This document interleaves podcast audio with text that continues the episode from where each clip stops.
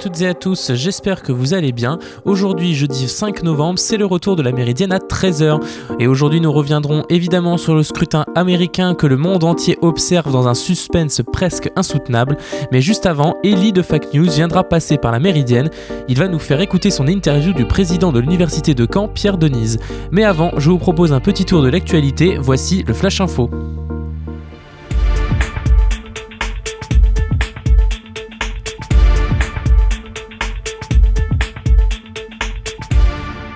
Plus de 24 heures se sont écoulées depuis la clôture des votes pour l'élection présidentielle américaine et pourtant aucun vainqueur n'est annoncé pour le moment. À l'heure où nous vous parlons, Joe Biden semble cependant se rapprocher d'une victoire, mais de rien n'est joué, les derniers bulletins de vote seront décisifs. Nous reviendrons plus en détail sur les dernières heures des dépouillements des bureaux de vote qui ont aussi été le théâtre de prise de parole des deux candidats. Un point sur la situation sanitaire en France. De nombreux commerçants sont sortis dans la rue à Bayonne hier pour manifester contre la fermeture des commerces jugés non essentiels pendant le confinement. Ces derniers veulent que le gouvernement revienne sur la décision de cette fermeture qui les tuerait selon eux. Sans connaître de mobilisation massive en France, ce n'est toutefois pas la première manifestation de ce genre dans l'Hexagone et la colère, elle, est fortement partagée. Un peu partout en France, surtout en ville, depuis une semaine, nous avons observé des revendications similaires. Le gouvernement n'a pour l'instant pas réagi à ces multiples interpellations.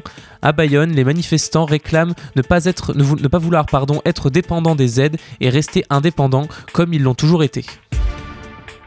À Caen, le maire Joël Bruno a annoncé hier une nouvelle série de mesures liées au confinement, notamment le lancement d'une plateforme d'achat en ligne 100% locale, 100% canaise, et, il appelle pardon, les commerçants canais à faire ce virage du numérique durant cette période, ainsi que les habitants de la ville à privilégier cette plateforme plutôt que les grandes plateformes comme Amazon.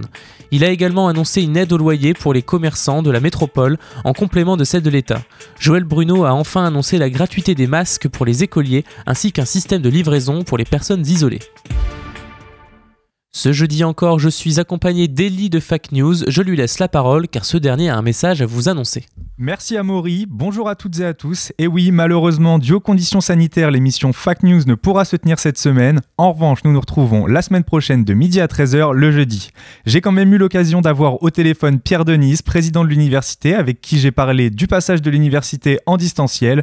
Je vous laisse avec cette interview et vous dis à la semaine prochaine. Vous écoutez La Méridienne sur Radio Phoenix. Bonjour Pierre Denise, alors comment s'est passée cette transition? Eh bien, euh, bon, c'est difficile de dire qu'elle s'est bien passée, hein, parce que c'est un processus euh, complexe qui met euh, une charge assez importante sur l'ensemble des équipes, qu'elles soient pédagogiques ou administratives. on a eu, entre guillemets, la chance que ça survienne pendant une période où la plupart des cours étaient suspendus donc qui nous a laissé euh, quelques jours devant nous. Et euh, également euh, quelque chose qu'on nous avions relativement anticipé puisque depuis le début de la semaine, on avait eu des informations concordantes de sources presque officielles que c'est ce qui nous attendait euh, cette semaine un passage en distanciel quasi complet. D'accord, donc oui, vous aviez pu, vous aviez pu anticiper. Euh, quelles sont les différences entre ce, nouveau confinement et le dernier qui s'était passé en mars, avril? Alors, il y a plusieurs euh, modifications. Bah, la, la, première, comme je vous l'ai dit, c'est qu'on a pu anticiper. On n'a pas été pris quasiment par surprise par rapport par rapport au mois de mars. Hein. On a pris, voilà, ça a été progressif mais extrêmement rapide. Euh, la deuxième différence que j'ai déjà énoncé, c'est que bon, c'est survenu en milieu, l'annonce en milieu d'une semaine où quasiment tous les cours étaient euh, étaient, étaient, arrêtés hein, dans la plupart, euh, dans quasiment toutes les composantes, mais, mais pas toutes. La troisième, bah, c'est qu'on a déjà subi euh, un confinement, hein, donc on sait, on a déjà acquis une certaine expérience, hein, que ce soit les équipes pédagogiques que les services. Et en particulier, on, on a euh, renforcé euh, l'équipement euh, numérique à la fois pédagogique hein, dans, les, dans les différentes composantes, mais également au niveau du CMU et de la DSI, même si voilà, nous aurions aimé faire beaucoup plus hein, pour ces, équipements, mais bon, d'une part, on a n'a pas eu tout de suite, on n'a pas tous les budgets hein, déjà dont nous aurions besoin. Et puis un certain nombre d'équipements, ben, il y a tout simplement des délais de livraison très longs du fait que nous ne sommes pas la seule université en France, nous ne sommes pas la seule organisation qui a besoin de faire du télétravail et qu'il y a un afflux de commandes à, peu près tous nos fournisseurs. Alors, deuxième type de différence, c'est que le confinement, cette fois-ci, n'est pas total, c'est-à-dire que le, le, personnel peut continuer à venir à l'université, hein, même si euh, le, télétravail reste la règle. À chaque fois qu'il n'est pas possible, on peut venir à l'université. De ce fait, ben, tous les services ne sont pas euh, aux étudiants ne sont pas euh, fermés. Hein. Les BU vont pouvoir rester ouvertes sur rendez-vous. Euh, on va pouvoir euh, mettre en place euh, un certain nombre de tiers-lieux, c'est-à-dire que les étudiants également sur rendez-vous pourront venir dans des salles où ils pourront soit avoir accès à l'ordinateur, soit accès à un Wi-Fi, un Wi-Fi de bonne qualité. Le, le SUM, enfin le service de santé reste ouvert et également les, les services sociaux et puis les restaurants universitaires, même s'ils ne, ne sont pas ouverts à la place, hein, il n'y a pas de, donne vente des repas euh, euh, à emporter. Donc voilà, ça fait une, différence assez importante. Euh, ce qu'on va pouvoir faire prochainement, c'est également les assurer une partie des trop pratiques et puis également les, les examens peuvent également se dérouler en présentiel. Donc en fait, vous voyez, l'université garde une certaine dose de présentiel, même si initialement nous avons souhaité à l'ensemble des directeurs de, composantes que les étudiants aillent se confiner à un endroit où ils pouvaient euh, bénéficier d'une bonne connexion Internet, d'un environnement euh, numérique et de vie euh, satisfaisant, même si c'est à distance de, de, de l'université. Oui, donc il y a encore des choses qui, qui restent disponibles, dont les BU, vous avez dit, les restaurants universitaires qui vont être au niveau de, du local, juste, hein, si j'ai bien compris. Ils vont plus servir de repas, mais au niveau des locaux, peuvent être encore ouverts. Voilà, c'est ça. Ils, distribuent des repas. Enfin, ils continuent à vendre des, des repas aux au tarif habituel, c'est-à-dire 1 euro pour les boursiers et puis euh, le prix du ticket reste au pour les, non-boursiers. D'accord. Vous me parliez des, examens, donc tout ce qui était euh, partiel. Ils, sont prévus en, présentiel à l'université de Caen? Alors, la décision que nous avons prise, c'est de euh, que les contrôles continuent, au moins pour le, la durée prévue du confinement actuel, c'est-à-dire le mois de novembre. les contrôles continus se feront en distanciel. Hein, ce qu'on voudrait éviter, c'est que des étudiants justement euh, euh, qui se sont confinés assez loin pour des raisons pratiques ou d'environnement ne soient pas obligés de revenir uniquement pour un contrôle continu. Donc les contrôles continus se font en distanciel. Seuls les examens terminaux ou les concours peuvent être assurés en présentiel. Alors si pour des raisons pratiques il n'est pas possible de faire des, des contrôles continus en distance, hein, par exemple je pense au concours, hein, le, enfin, le, les LAS santé, hein, les licences accès euh, santé, hein, où effectivement il y a un quasi concours. C'est difficile d'organiser euh, un contrôle continu ou même un examen terminal en distanciel. Eh bien, euh, s'il y en a qui sont prévus au mois de novembre, euh, soit, ils, soit ils sont reportés, soit ces contrôles continus seront remplacés, après validation par la CSVU, par un contrôle terminal en présentiel. Pour les étudiants qui sont dans des voies, par exemple, qui nécessitent des stages Comment ça se passe au niveau des stages? Est-ce que c'est possible encore pour eux de continuer des stages ou alors il faut s'adapter à chaque étudiant? C'est une grosse différence par rapport au premier confinement. Comme les entreprises euh, continuent de fonctionner, il est logique que les stages puissent continuer à se faire en présentiel. Alors les règles sont pour les, mêmes que pour les salariés, c'est-à-dire que si le stage peut se faire en distanciel, il se fait en distanciel. Si pour une raison euh, ou une autre la présence physique du stagiaire euh, s'impose, eh bien ce stagiaire pourra aller en entreprise suivre son stage. Et inversement, nous, dans les laboratoires, hein, euh, soit des étudiants extérieurs, soit nos propres étudiants, les, stages peuvent continuer à se faire en présentiel si c'est indispensable. Euh, là encore, c'est une grosse, assez grosse différence par rapport à la, première phase, c'est qu'on va avoir beaucoup moins de problèmes pour les stages. Pour ce qui va être des étudiants un peu plus isolés, les étudiants étrangers, est-ce qu'il y a des dispositifs de mis en place au niveau des, des CTE, tout ça, pour les suivre un peu plus que les autres? Oui, alors effectivement, c'est une préoccupation, hein, les étudiants étrangers, même si on en a un petit peu moins que l'année dernière pour des raisons euh, évidentes. Donc le, dispositif qu'on avait mis en place euh, lors de la première phase de, confinement, c'est-à-dire une, adresse euh, internet où tous les étudiants peuvent faire part de leurs problèmes, a été maintenu. Quand on a annoncé ça jeudi soir, le lendemain, on a eu une centaine d'étudiants en qui ont contactés. Et là, euh, on a remplacé cette adresse générique par un, formulaire que les étudiants euh, peuvent remplir. Comme ça, ça permet de réagir euh, plus vite et puis d'aiguiller l'ensemble des demandes. Ensuite, typiquement, pour quel problème les étudiants contactent cette, cette adresse, bah, c'est comme pour le pour l'instant, hein, c'est comme pour le premier confinement, des problèmes numériques.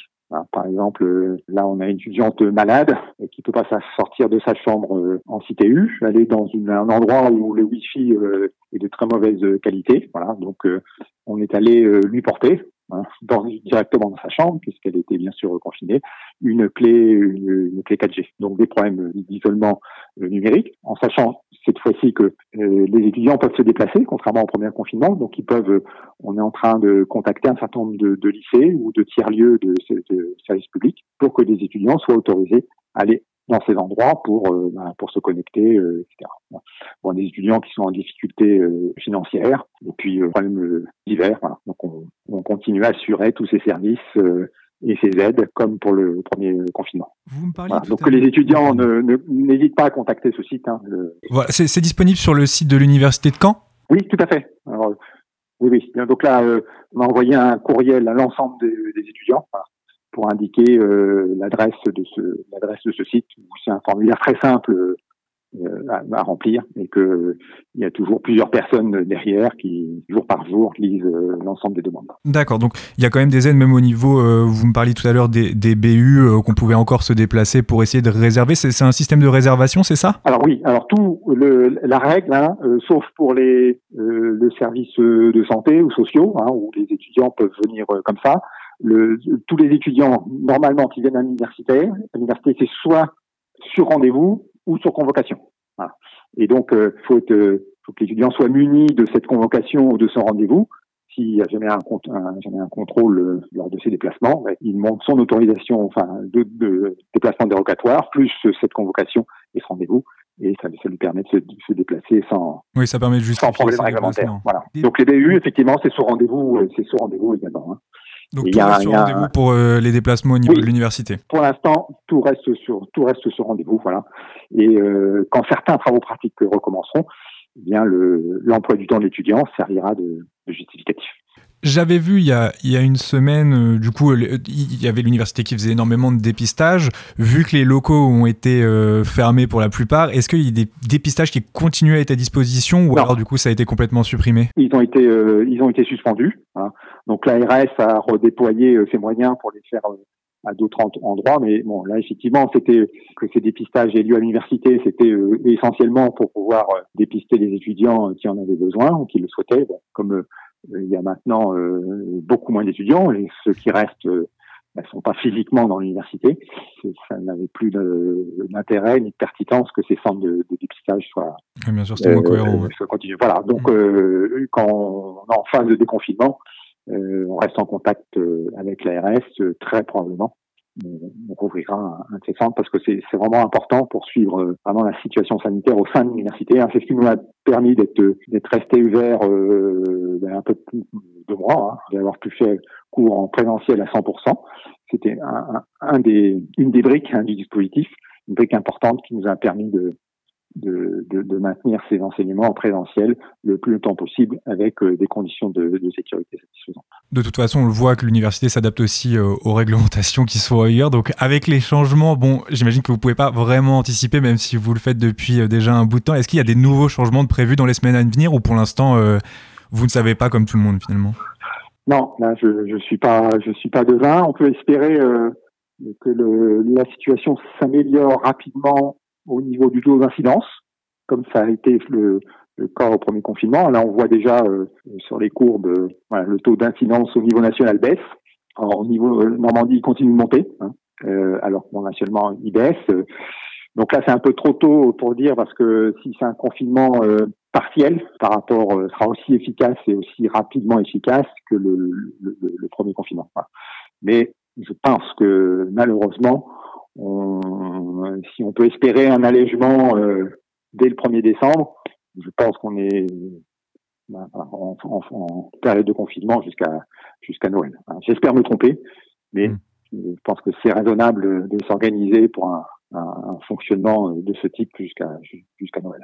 Pour ce qui est du, du personnel de l'université, comment ça s'est passé aussi cette transition? Parce que ça n'a pas dû non plus dû être évident. Je m'étais déplacé plusieurs fois à l'université et de toute manière, vous aviez déjà aussi un peu anticipé ça au niveau du personnel. Comment ça se passe en ce moment? Alors, ben une, bonne partie du personnel est en télétravail et il était déjà. Hein. C'est-à-dire qu'avant la période de pause dans les cours de, la Toussaint, hein, on avait déjà 30% du personnel, alors du personnel euh, non enseignant, hein, les BATSS, comme on dit, 30% du personnel qui était en télétravail. Alors en télétravail au sens euh, habituel du terme, c'est-à-dire en télétravail deux ou trois jours euh, par semaine. Donc là, avec le, la, la, situation sanitaire, on peut passer à cinq jours.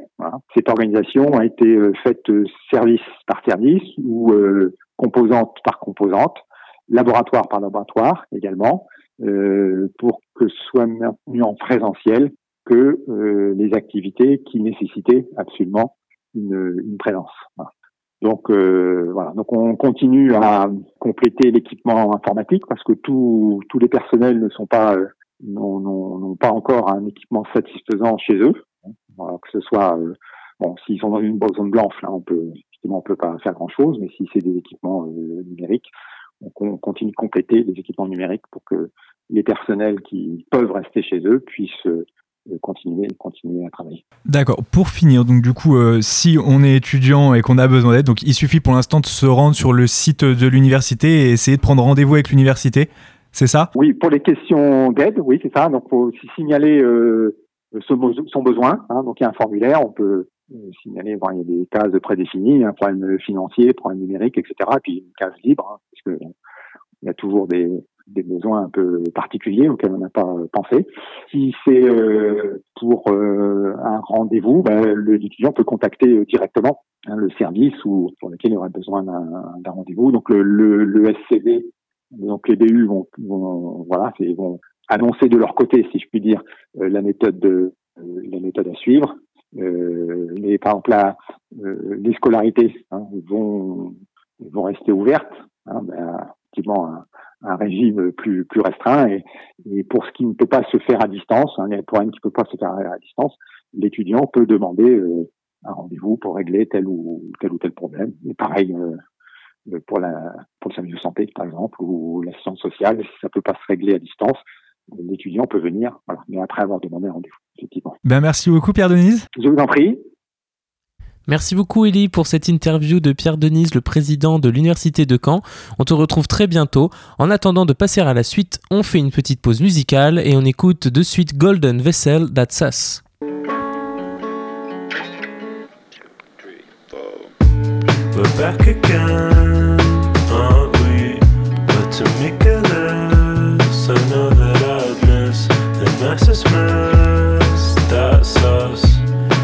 someplace on the. Trick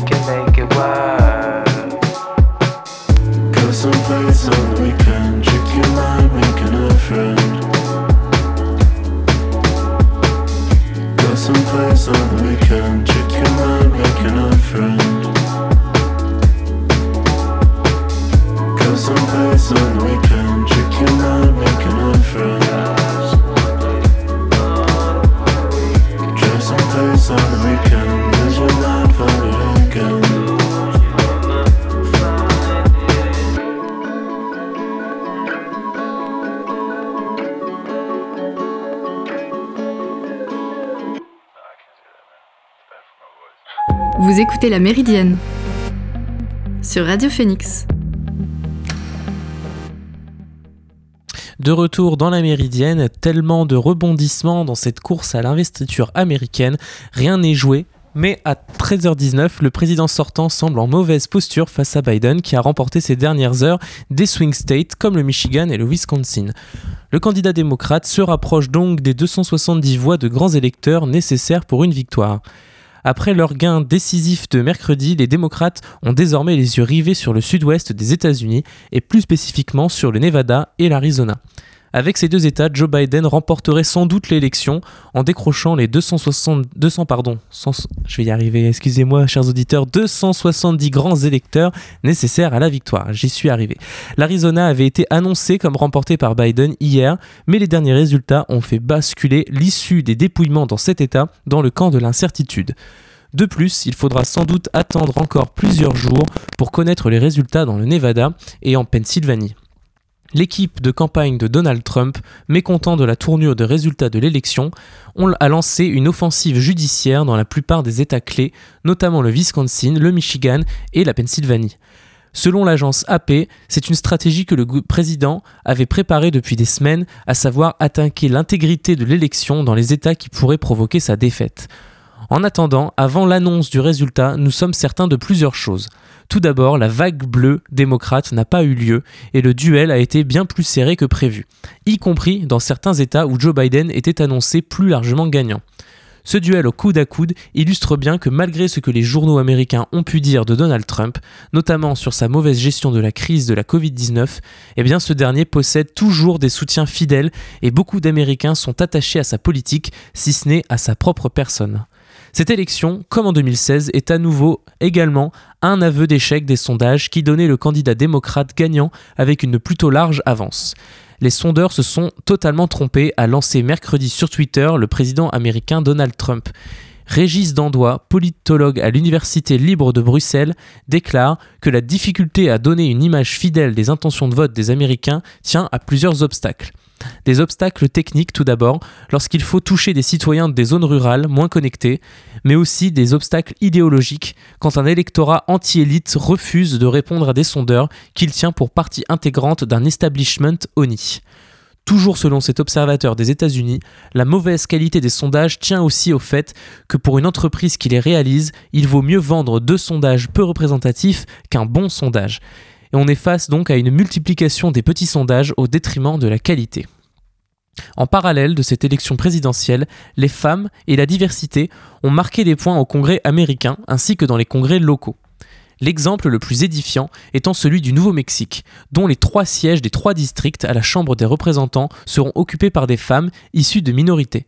La démocrate Deb Haaland, l'une des premières amérindiennes à avoir été élue au Congrès en 2018, a conservé son siège, tandis que sa collègue d'origine latino-américaine, Teresa Ledger Fernandez, a remporté son premier mandat. Yvette Errol, la troisième candidate républicaine, quant à elle, a remporté le deuxième district, de l'État du Nouveau-Mexique. Du côté du Missouri, les électeurs ont élu pour la première fois une femme noire, la démocrate Cory Bush, pour la représenter à la Chambre à Washington, tandis que le Wyoming enverra pour la première fois aussi de son histoire une femme au Sénat américain après la victoire de la républicaine Cynthia Loomis. À New York, les démocrates Richie Torres et Monder Jones deviendront respectivement les premiers afro-latino-américains et afro-américains ouvertement gays à entrer à la Chambre des représentants. Pour la première fois également, la démocrate Sarah McBride est devenue la première femme transgenre sénatrice en décrochant un siège au Sénat local du Delaware. Nous reviendrons exceptionnellement demain pour reparler des élections présidentielles dont le suspense cette année joue les prolongations. C'est la fin de cette émission et on se retrouve donc demain pour une nouvelle méridienne. D'ici là, portez-vous bien et passez une bonne journée sur Radio Phoenix.